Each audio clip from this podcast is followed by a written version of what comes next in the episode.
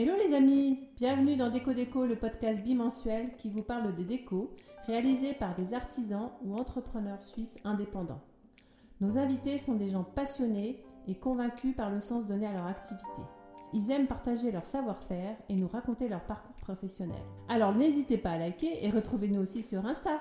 Merci à tous et bonne écoute. Aujourd'hui, pour notre podcast Déco Déco, nous sommes reçus par Anne dans son atelier original niché au cœur de la vieille ville de Montreux. Atelier qui a connu des générations d'artisans avant elle et dont les traces restent présentes comme ce magnifique parquet en marqueterie. Anne reçoit sur rendez-vous car cette passionnée de la restauration travaille elle-même sur les chantiers comme dans son laboratoire pour fabriquer ses produits d'entretien. Merci Anne de nous livrer les secrets de ton savoir-faire et de partager ici ton enthousiasme avec nos amis d'Eco Déco. Nous sommes impatients de découvrir ton univers. Bonjour Anne, et encore merci de, de nous recevoir ici euh, à Montreux à Secret d'Atelier.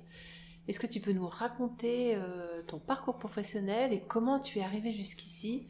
Qu'est-ce qui t'a euh, amené à, à créer Secret d'Atelier? Bonjour, bienvenue. Merci de vous intéresser aux artisans.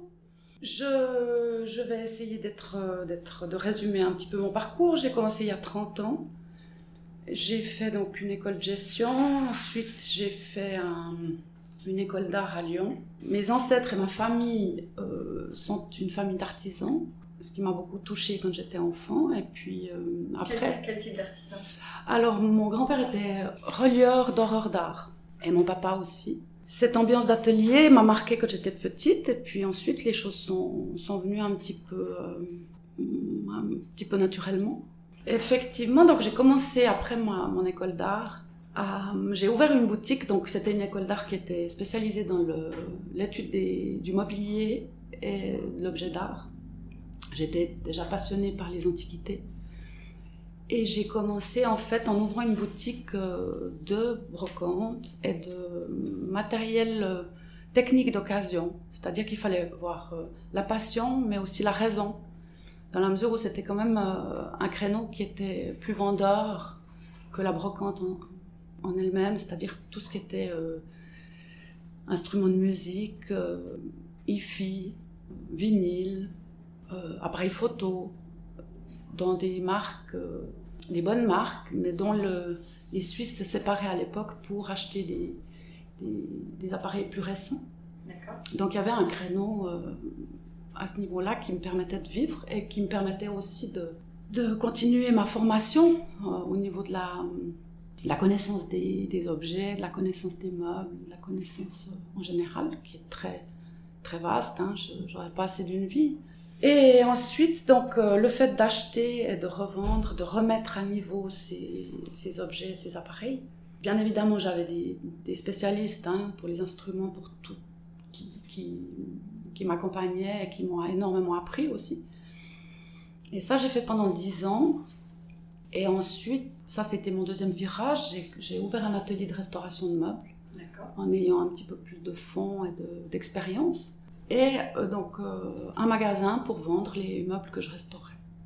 Et puis ça, j'ai fait aussi pendant une dizaine d'années, un peu moins, un petit peu moins. Et en fait, j'ai commencé dans mon atelier de restauration à, en fait, à fa- fabriquer mes propres produits parce qu'en fait, je cherchais à m'approcher au plus près des produits et des techniques anciennes. Et puis, ce qui me, ce qui me sensibilisait aussi beaucoup, c'était le, le- les, les produits toxiques solvantés qui ne me convenaient pas. Donc, euh, j'ai effectivement commencé à fabriquer un ou deux produits que j'ai expérimentés avec des, recettes anciennes, mais auxquelles j'ai remplacé des, composants toxiques par des, solvants innovants, dernière génération, on va dire. J'offrais un produit avec les meubles que je vendais ou qui m'étaient confiés par euh, des particuliers pour la restauration. En fait, j'ai des clients qui sont revenus pour me demander si je pouvais leur vendre euh, ce produit. Et puis voilà, la- l'aventure a commencé un petit peu comme ça. Il n'y a jamais eu de préméditation dans mes murs. Ça s'est fait un petit peu euh, sans, sans du tout anticiper entre guillemets sans contrôler. C'était plus euh, devenu quelque chose d'évident et puis de, une évolution aussi de parcours et puis beaucoup de curiosité et de envie de continuer à découvrir. Et aussi grâce à tous les gens qui ont été autour de moi, parce que c'est aussi eux qui m'ont, qui ont fait miroir et puis qui m'ont aussi encouragé dans, dans cette euh, nouvelle aventure qui était effectivement la fabrication de produits naturels. Donc voilà, donc c'est des produits naturels. Oui. Pour le bois, vas-y, explique-nous de quoi il s'agit finalement, secret d'atelier. Alors à la base, j'ai commencé par euh, effectivement une gamme de produits pour le bois, qui était donc euh, des cires, des vernis, un rénovateur, le, produit qui permet de détacher, et qui, qui est un produit de, de rénovation pour bois déjà traité. Et puis ensuite, donc euh, j'ai fait une gamme pour le cuir. Mhm. Et là, effectivement, on reste aussi dans une gamme de produits d'entretien qui, qui, comprend un nettoyant et un produit plus nourrissant. Donc, c'est deux produits complémentaires. Et ensuite, j'ai en fait, en fonction de la demande, j'ai commencé à faire des nouveaux produits parce que j'avais des clients qui me demandaient si j'avais ce type de produit. Et puis, ben, ça m'a permis de me relancer sur l'établi de recherche, ce que j'adore, ce que je ferais tout, tout, le temps, mais on ne peut pas faire ça tout le temps, il faut s'occuper déjà de ses produits. Donc, euh, j'ai fait une cire murale, donc une cire pour faire un, un effet type à la chaux. Et tous ces produits étaient conçus aussi pour euh, être mélangés à froid avec des pigments, donc permettre vraiment euh, une personnalisation de la couleur, de la teinte en fonction de, de la demande du client. Donc euh, la cire murale est sortie et puis ensuite effectivement j'ai un client une fois qui m'a demandé pour traiter une chape brute. De béton. Voilà. Chape apparente normalement qu'on recouvre avec du carrelage, avec du parquet, mais qui, euh, effectivement, il y a une dizaine d'années, était, c'était les débuts de, de la mode de la chape apparente. Et très peu de produits au niveau d'une teinte étaient sur le marché.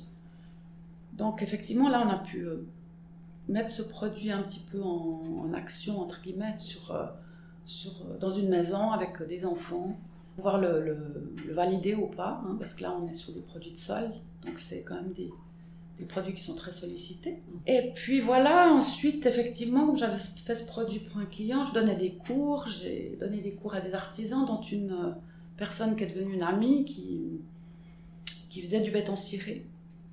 Et le béton ciré, bon, c'est encore autre chose, c'est un mortier, mais un mortier à base d'époxy, donc on est sur des, sur des produits qui sont hautement solventés et puis qui sont, voilà, qui sont industriels et qui, qui couvre très bien les besoins de certains, mais moi j'étais plus dans cette idée de faire un produit euh, propre.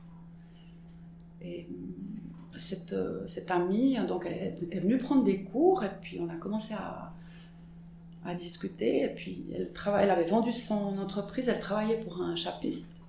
Et puis on a, elle a commencé à en parler à son patron. Et puis là, on a fait une maison d'architecte et l'aventure est partie comme ça avec euh, ce dernier produit. Donc, qui est, une cire aussi pour béton ciré Voilà, c'est une cire de sol euh, pour, euh, pour chape.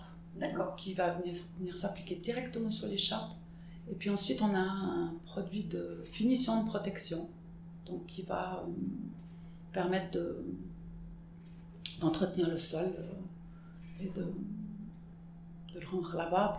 Et là, il n'y a pas de couleur, de teinte, de pigment. Ça reste brut, naturel Alors, on peut. Donc, le naturel, et puis j'ai fait une collection de 12 teintes. Donc, 12 teintes qui seront euh, quand même assez couvrantes et qui permettront d'inverser euh, le jaune d'une chape où on peut avoir des bétons qui sont un petit peu verts, qui sont. Alors, ça peut être le choix du client, hein, de rester en incolore, ça peut être très, intéressant. Mais je dois dire qu'on travaille. Euh, à 95% avec des chapes teintées, ce qui permet d'avoir vraiment des, nuances euh, avec un effet un peu poudré comme ça, très, intéressant et qui rend des belles surfaces. Voilà. Où est-ce que tu fabriques tes produits? Où est ton laboratoire? Alors j'ai une partie ici, donc dans mon atelier, qui, qui, va être dévolue à tout ce qui est produit euh, sur mesure, on va dire, hein, pour euh, des recherches de teintes, des, des, échantillons, des choses comme ça. Et puis après, la gamme euh, produits d'entretien et euh, je dirais principalement produits d'entretien qui est vendu chez, je dois avoir une cinquantaine de points de vente en Suisse romande. Ça peut être une droguerie, ça peut être un magasin biologique, ça peut être un petit supermarché biologique, ça peut être Harley Davidson, ça peut être, je sais pas si pas citer de marque. Si tu peux. ça peut être un garden centre comme chez Liguerre, ça peut être des artisans, des celliers, des garnisseurs automobiles. Des... C'est un univers vraiment euh, très large, mais je dirais euh, plutôt de, de petites maisons spécialisées.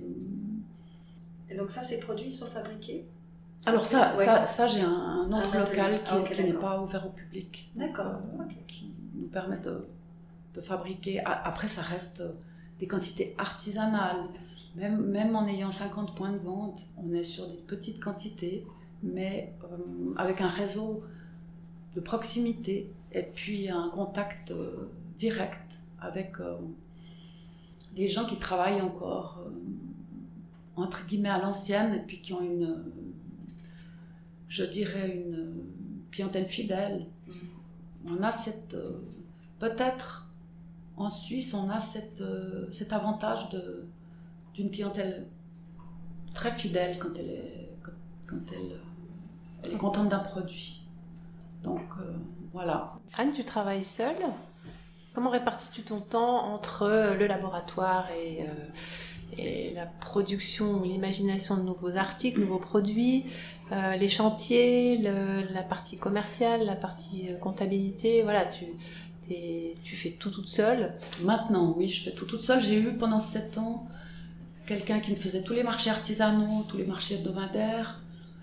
J'ai eu aussi pendant quatre ans une commerciale, après j'en ai eu une autre pendant une année.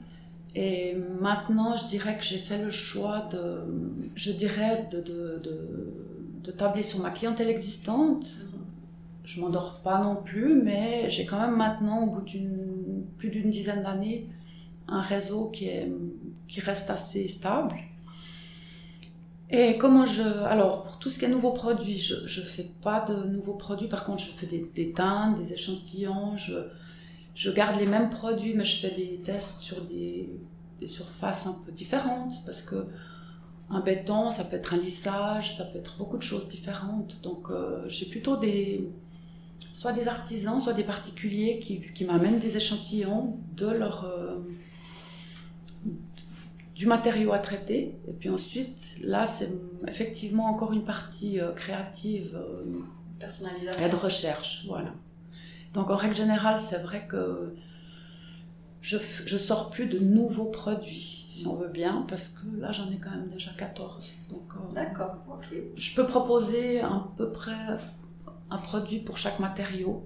Donc c'est un peu le but. Après, c'est vrai que j'ai pas un travail, moi. C'est une façon de vivre. C'est-à-dire que j'ai la journée, mais le soir, je euh, je veux pas dire que je suis tout le temps dedans, mais... C'est-à-dire, tu veux dire que tu peux travailler le soir aussi? Non, oui, c'est-à-dire que... T'es pas limité dans le temps et t'es pas limité dans, dans l'espace finalement. C'est ça. C'est ça. Par contre, ce qui peut des fois être un peu pénible, c'est j'aimerais bien débrancher de temps en temps. Ah oui, ah oui. Mais euh, j'arrive pas toujours à débrancher le cerveau parce que c'est vrai que c'est quelque chose qui qui m'habite. Hein. Donc euh, voilà, après c'est clair qu'actuellement avec tous les, tout ce qu'on a comme outils informatiques, euh, les mails on les reçoit euh, la nuit, on les reçoit. Donc moi j'essaye d'être réactive, mais on a quand même la chance maintenant avec tout ce qui est informatique d'automatiser énormément de choses. Donc tout ce qui est comptabilité, facturation, tout est très rationalisé. Donc ça me permet de, d'économiser énormément de temps. Et puis après, c'est une question de, d'organisation, mais c'est clair que euh, c'est une chance de pouvoir euh, travailler dans ce qu'on aime. Ça, je suis, très consciente, mais c'est aussi très prenant. C'est, voilà, c'est très prenant. Moi, ce qui me permet de débrancher un peu, c'est la nature, c'est de partir, euh, voilà, d'aller en nature. Ça, ça me permet vraiment un peu de. Et là, je prends pas quoi que ce soit. Et puis, euh, les choses peuvent souffrir euh, d'être traitées le lendemain C'est sage. oui, oui, alors en tout cas pour le dimanche. Après, ah oui, bah, c'est normal. voilà, pour les autres jours, euh, c'est vrai qu'on est. J'ai pas, j'ai pas cinq semaines de vacances ou trois semaines, j'ai pas, mais j'ai, j'ai une, une autre qualité de vie. Mm. Voilà. C'est vrai qu'il faut, il faut être organisé. Et puis il faut pas renacler. Il n'y a pas, ah oui, maintenant c'est 6 heures, j'a- j'arrête. Ah ouais. Mais ça n'a jamais été mon tempérament. Donc euh, après, on, on est fait pour ou pas, je pense. L'indépendance, c'est quand même euh, un choix. Et puis, à côté de ça, euh, moi j'ai pu rencontrer pas mal d'artisans. Le plus difficile, c'est de, effectivement de, de tout faire. hein. Il y a la gestion, il y a le, le travail en lui-même. Et, euh, et pour ça, il faut être bien au point quand même. Parce que quand on a un petit volume d'affaires, il faut savoir compter, il faut savoir euh, être raisonnable aussi. D'ailleurs, tu as des concurrents, tu as des, des gens qui font comme toi, localement. Pas dans les produits euh, Pas dans les produits d'entretien. Pas dans les produits Ah. techniques. Je dirais que les produits techniques, Ce que tu appelles les produits techniques, c'est des produits béton et. et- oui, mais même, même aussi Ah, entretien. je dirais, euh, en tant qu'artisan, je crois pas. D'accord. Par contre, après, on a des petites entreprises, quand on parle de PME, Ouais. mais qui sont déjà... euh, il y a 20 ans, il y a, il y a des, des entreprises qui ont commencé à faire du, du produit vert, hein, du Mm. produit bio. Euh, C'était principalement les Belges. Les Anglais étaient bons aussi pour tout ce qui était cuir. Et actuellement, c'est des, des marques qui, qui ont grandi, qui sont sur le marché. Voilà, les concurrents, il y a des magasins, des, des fabricants de produits écologiques, mais qui n'ont pas les mêmes compositions que mes produits. D'ailleurs, quand on n'est pas ingénieur chimiste, Mhm. Qu'on a une formation plutôt artistique, comment on s'y met à la chimie? Comment tu t'y es prise et comment tu as découvert tout cet univers? Alors en définitive, ben, beaucoup en cherchant, à la base j'ai beaucoup lu, et puis après j'ai expérimenté. Et puis c'est vrai que depuis toute petite, les matériaux, les, la composition des matériaux, hein, qu'ils soient naturels, qu'ils soient... euh, j'ai toujours, euh, j'ai toujours été curieuse. Et puis, euh, bien évidemment que j'ai élaboré des recettes, mais ensuite j'ai travaillé avec un laboratoire qui a validé mes recettes euh, au niveau de la classification aussi, parce qu'on est sur des produits euh, qui peuvent contenir euh, de l'alcool, par exemple, de l'éthanol. Donc là, il y a toute une classi- classification qui se fait pour, euh, pour les. Ça peut être un inflammable. Donc, j'ai pas du tout de produits toxiques, mais j'ai des produits entre guillemets qui contiennent un peu d'éthanol, donc qui sont classés euh, inflammables. Voilà. Donc là, j'ai effectivement des validations de laboratoire. Mais les, matériaux m'ont toujours interpellée. Je ne sais pas comment expliquer. Euh, quand je vois le long de mon, mon parcours, tout ce qui était antiquité, je pouvais déterminer la nature des vernis, mais je ne peux pas vous dire d'où ça vient. Est-ce que ça Euh, vient peut-être de ton enfance où tu as mis à la main à la pâte dans les- l'atelier du grand-papa ou de, de ton père? Est-ce que tu te souviens d'avoir euh, été curieuse au point de, de mettre la main à la pâte, quoi, de- d'essayer de les aider ou de toucher les, les produits? Alors je regardais beaucoup. Mon grand-père il faisait des, des cols de peau, des cols de lapin, des... donc je regardais tout ça. Mais c'est vrai que je pouvais déterminer si un verre était ancien parce qu'il y a un taux de plomb, mais au, au niveau de la, au niveau du, du visuel. Ah ouais. Et puis ça, c'est vrai que ma maman qui était hum, passionnée d'antiquité, je me rappelle une fois j'étais petite, puis elle m'avait dit ah mais va chercher des verres, mais tu fais attention. Puis après elle avait dit ah non mais tu sauras pas lesquels. Puis je dis mais écoute, euh, je vais aller voir. Et effectivement j'étais capable de, de, de- de déterminer un verre ancien d'un verre pas ancien. Enfin c'est ce qu'on m'a raconté. C'est plutôt C'est inné oui, Ouais, c'est- et c'est c'est plutôt des souvenirs d'autres personnes qui Ouais. m'ont raconté. Et, et c'est vrai, je sais pas, c'est une mémoire atavique ou Tu te rendais même pas compte en fait de, de ta facilité de discernement, de dissociation d'un objet plutôt qu'un autre. c'est ça. Et puis je pensais que tout le monde euh, voyez la même chose. Voilà. et, et jusque tard, en fait, Mhm. après bien des années, parce que j'ai élaboré des, des produits où je, je voulais que les gens aient une- un grand champ de possible. Et puis en fait, je me suis un peu ravisée parce qu'en définitive, c'était trop. Et les gens préféraient que je leur fasse une teinte, que je disais, Ah, mais vous mélangez avec ça, ça. Et puis en fait, je me rends compte que on n'est on pas équipés tous au même endroit. Voilà. On n'a pas les moyens de faire des, des mélanges et de, on n'a peut-être pas l'envie non plus. C'est ça. Euh, comme simplement mélanger des pigments ou de... et puis d'avoir envie. Parce que moi j'aime ça, mais c'est pas. Je, je, je comprends mieux maintenant. Et puis ben, ça, ça a été tout un apprentissage hein, pendant des années euh, de, de, de formuler des produits qui correspondent à un besoin, qui soient euh, faciles d'utilisation, et puis euh, tout ce travail aussi de, trouver des solvants non toxiques ou des diluants si on veut bien. Hein. Le solvant c'est quelque chose qui s'évapore, qui laisse après la matière première euh, de base. Et là je suis assez contente parce qu'on travaille avec des huiles végétales recyclées qui sont donc transformées. Donc on utilise un gros polluant on fait pas de concurrence à l'alimentaire et puis on... C'est de l'huile végétale alimentaire? Alors si vous voulez, on peut travailler avec des solvants mais à base d'huile végétale euh, neuve si on veut bien. D'accord. Et là on fait une grosse concurrence euh, à l'alimentaire. D'accord. C'est des gros polluants, hein, les huiles végétales, hein, on décharge. Euh, des fois les gens les, jettent dans les canalisations. Si j'ai trouvé ce canot-là aussi, c'est que j'ai énormément, je me suis beaucoup documentée, et, autant avec des livres qui datent du 17e que avec des justement des, nouvelles technologies. L'outil internet peut être fabuleux aussi. Donc ça peut nous ouvrir euh, encore faut-il qu'on aille chercher mais ça peut nous ouvrir euh, beaucoup beaucoup de possibles. Donc voilà. D'où vient le nom secret d'atelier? Alors en fait, Secret d'atelier, je vous parlais de mes lectures du 17e. J'ai, un jour, j'ai acheté une petite layette d'horloger, donc c'est un petit meuble à tiroir chez un client. Et c'était une succession, donc euh, j'ai acheté ce petit meuble, puis je suis rentrée à la maison. Et il y avait deux livres euh, qui s'appelaient Secret, qui étaient donc des livres édités par les artisans sous la reine. Euh, donc ça a été sous plusieurs régimes, hein, mais là, spécifiquement sous la reine Marie-Antoinette. Et euh, à l'époque, les artisans éditaient des livres avec leurs recettes, mais qui étaient vraiment des livres qui étaient donc euh, dévolus aux, professionnels et qui n'étaient pas du tout euh, publics. Donc c'était vraiment leur secret. Donc ces deux livres, deux tomes assez conséquents, encore en vieux français. Et sur ces... Il y a eu plusieurs éditions, hein, parce qu'après j'ai dû me renseigner, mais Là, vous avez tout, toutes les recettes, par exemple pour euh, noircir un carrosse, pour euh, donc c'était, c'est vraiment euh, la Bible. Extraordinaire, extraordinaire, C'est un signe. C'est un signe. T'as tout lu? Alors tout non, mais je dois dire que j'ai passé quelques nuits parce que c'est juste. Alors il y a très peu de choses qu'on peut exploiter, mais on peut exploiter la, la philosophie. Je sais pas comment vous expliquer. L'essence, enfin l'essence. Voilà, l'essence c'est ça. La moelle du. Oui, parce qu'en fait, euh, à l'époque, ils travaillaient avec des produits extrêmement toxiques.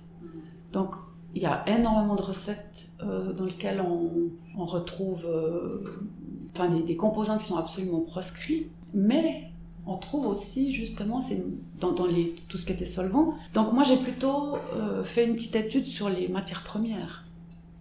Et beaucoup de matières premières sont encore Certaines sont un peu plus difficiles à trouver maintenant, mais elles sont toujours euh, disponibles. Et après, moi, j'ai plutôt travaillé sur, comme je vous expliquais, la dilution de ces matières premières et puis aussi les proportions. Donc, j'ai pris beaucoup d'idées dans ce livre au niveau des matières premières, puis à, se dire, ah ben, ils utilisaient ça pour ça. Et puis, parce qu'ils expliquent, il y a la recette, mais pourquoi, mm. euh, pour, quel support en fait. Hein. Puis, je peux vous imaginer que il y avait énormément de supports différents euh, au 17e, euh, que ce soit le carrosse, que ce soit les. Enfin, il y avait, il y avait des, artisans euh, pour, une, pour, une, foultitude de choses. Une fois que c'est un peu comme un gâteau, hein, une fois qu'on a les matières de base, après il y a le liant, il y a... et puis ensuite c'est beaucoup de, beaucoup de tests. Beaucoup de tests pour arriver à un équilibre. Et en définitive, le je dirais le plus précieux dans mes produits, c'est que c'est des matières nobles. Et euh, quand vous faites un gâteau, si vous mettez euh, des œufs de ferme, euh, vous aurez un autre goût. La qualité d'un bon produit, c'est quand même de ce dont il est composé. Des, matières premières, tu les achètes en Suisse ou ça peut venir d'ailleurs? Alors moi, j'achète principalement en Suisse. D'accord. tout ce que je peux trouver. Mais je travaille, et ça c'était aussi une belle rencontre que j'ai eue au début, c'est-à-dire il y a 15 ans, où j'ai commencé à fabriquer mes produits pour mon atelier, j'ai rencontré une personne qui est, lui, euh, de formation, puis plus euh, des grosses études euh, dans beaucoup de secteurs. Et ce monsieur, donc c'est une entreprise familiale, et puis qui vend des matières premières, et puis qui fait aussi donc euh, office de distributeur. C'est-à-dire que c'est lui qui va livrer les, drogues, les droguistes, principalement les drogueries Donc, je lui achète les matières premières, lui m'achète mes produits. Ah, d'accord. Enfin, il- voilà, et puis euh, il fait la distribution auprès des droguistes. et- C'est un réseau, mais c'est pas un réseau euh, uniquement euh, économique. C'est un réseau euh, humain et économique, c'est clair. Là, pendant le, la première euh, vague de pandémie, les gels hydroalcooliques donc, étaient- font avec- sont faits avec de l'alcool, et moi, si j'utilise de l'alcool, il a quasiment doublé de prix et on n'en trouvait plus. Mais moi, on m'en- a mis de côté. Parce que voilà, c'est une autre manière. C'est clair que je l'ai payé le double aussi. Comme tout le monde. Mais j'ai quand même. au Mais t'en avais. Voilà. Mm. J'ai jamais eu de rupture.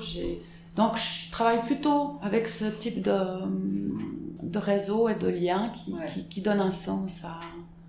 Et je pense qu'effectivement, je pourrais économiser tant d'argent, mais je suis intimement persuadée que j'en économiserai pas tant que ça. Parce que c'est encore une fois, je suis pas dans la grosse distribution, je suis pas dans cette euh, dynamique-là. Et euh, j'ai gardé cette idée de, de luxe, de petit atelier. Tu préfères les petits chantiers euh, privés, grosses, euh, Voilà, grosses C'est entreprises ça. C'est un autre créneau, effectivement. J'ai quelques collaborations avec des grosses entreprises, mais c'est vrai qu'ils ont d'autres euh, challenges. Nous, on est dans un métier de niche. On s'adapte à des supports. on- Je dis on parce que je travaille quand même aussi des fois avec des gens sur les chantiers. euh, Je fais de moins en moins d'applications moi-même. Et euh, donc finalement, toi, tu vends, euh, tu- c'est un, ré- un réseau euh, business to business, mais tu as aussi des particuliers qui viennent, qui commandent, qui peuvent commander sur ton site ou pas Oui, oui, oui, j'ai un site de vente en ligne. Et puis j'ai des particuliers aussi qui viennent me voir à l'atelier. Qui aiment bien venir, ou qui viennent avec des,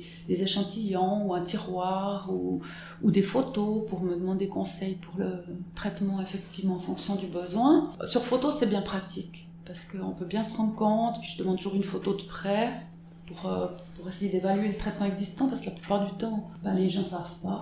On arrive déjà à une bonne détermination, parce qu'on ne peut pas prendre un parquet euh, à l'atelier. hein. Ouais. Ou alors, je fais aussi des dé- déterminations sur place. Et là, en général, c'est quand euh, soit un particulier fait une rénovation de, sa maison, et là, on fait une évaluation pour chaque surface avec euh, le produit adapté en fonction du besoin et de la demande, la quantité, euh, des conseils à la mise en œuvre, euh, est-ce qu'il faut sabler, est-ce qu'il faut poncer, est-ce qu'il n'y a pas besoin. Donc on peut s'éviter aussi pas mal de, de ou de surcroît de travail en, en faisant ça au début. Parce que des fois, j'ai des gens qui m'appellent, ils ont sablé tout- toute une partie et puis ils n'auraient pas eu besoin. Par exemple, parce qu'on a des techniques qui peuvent permettre de, de travailler différemment. Je dirais que tout, tout tourne un petit peu, euh, toujours dans ce, ce traitement de surface, hein, ça fait un peu nettoyeur. Mais, ça fait- Mais on est des nettoyeurs. on est des... ou embellisseurs. Oui, voilà. Anne, est-ce qu'il y a un, un meuble chez toi que tu as toujours gardé, que tu as toi-même rénové euh, et que tu as envie de, voir traverser les décennies avec toi? Euh, oui, j'ai un meuble à l'atelier auquel je tiens beaucoup, c'est mon meuble d'horloger. Alors ça, c'est un meuble de métier, effectivement. Oui, mon atelier, je suis attachée, mon établi, j'y suis attachée, il y a des souvenirs. C'est plus euh, un univers. Mais l'objet en lui-même, j'ai certains livres. Ça oui. J'adore l'histoire, j'aime les, les- les films d'histoire, j'adore les tissus aussi. Voilà. D'après toi, quelle a été ta principale force dans toutes ces années de, de travail? Quand même la ténacité. hein. C'est ce qui m'a permis de tenir. oui. La ténacité, la passion, c'est bien, mais faut être, faut être vraiment très tenace pour, euh, pour aller au bout de, oui, au bout de son rêve. Il y a d'abord un rêve, il y a une passion, il y a une affinité aussi ou quelque chose d'inné. Il y a, mais avec ça, euh, il faut vraiment avoir beaucoup de ténacité pour, euh, tenir le coup. Donc il y y a passablement de métiers, hein, comme ça, où les gens doivent être, euh, doivent être tenaces, mais c'est une implication qui est, qui est fabuleuse, mais qui est aussi qui prend beaucoup. Pour moi, effectivement, euh, les gens qui réussissent, c'est ceux qui continuent alors que les autres arrêtent. C'est la ténacité. C'est ça. Ouais. C'est ça, et la- la- à chaque fois que j'étais sur le bord d'arrêter, vraiment sur... euh, parce que j'ai eu des fois où j'étais vraiment ça. J'en avais marre. Euh, je saturais simplement. Eh bien, il y a quelque chose qui s'est passé et qui a fait tourner le truc. Euh. Après, c'est clair qu'avant, j'avais une famille, donc à nourrir aussi. actuellement, mon fils est majeur, donc euh, c'est différent. Mais il y a toujours cet aspect euh, financier. On est quand même dans une société, dans un pays où il faut quand même de l'argent pour pour tout assumer hein. mm. en tant qu'artisan, les, les, loyers, les locaux. Donc un jeune, pour moi... quel conseil tu donnerais à un jeune qui voudrait se lancer en tant qu'indépendant? Commencer petit. Petit, gentiment, euh, déjà bien expérimenter euh, en ne voyant pas trop grand. C'est bien hein, de voir grand, mais euh, déjà de, consolider un petit peu son, ses acquis et de les mettre euh, à, l'épreuve sur le terrain. Merci Anne, merci de nous avoir reçus. Merci à ton poil de nous avoir chauffé, de nous avoir donné une petite musique de fond. Et une petite lumière, une présence. Euh, merci beaucoup Anne de nous avoir reçus dans ton magnifique atelier. Bonne route et tout bon pour toi. Merci à vous.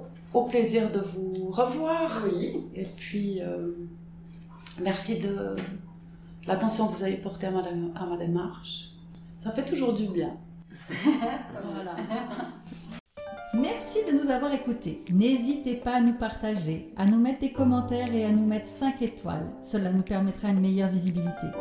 Et surtout, merci à François Meuseau d'Antipopcast pour tous ses conseils, à Antonin Tesser pour notre super musique et à Jeanne Richer pour son soutien artistique continu sur notre Insta. À dans 15 jours pour le prochain podcast Déco Déco. Euh, tu veux le refaire maintenant avec le... Bah, je pense... c'est pas que je veux. je pense que c'est un peu...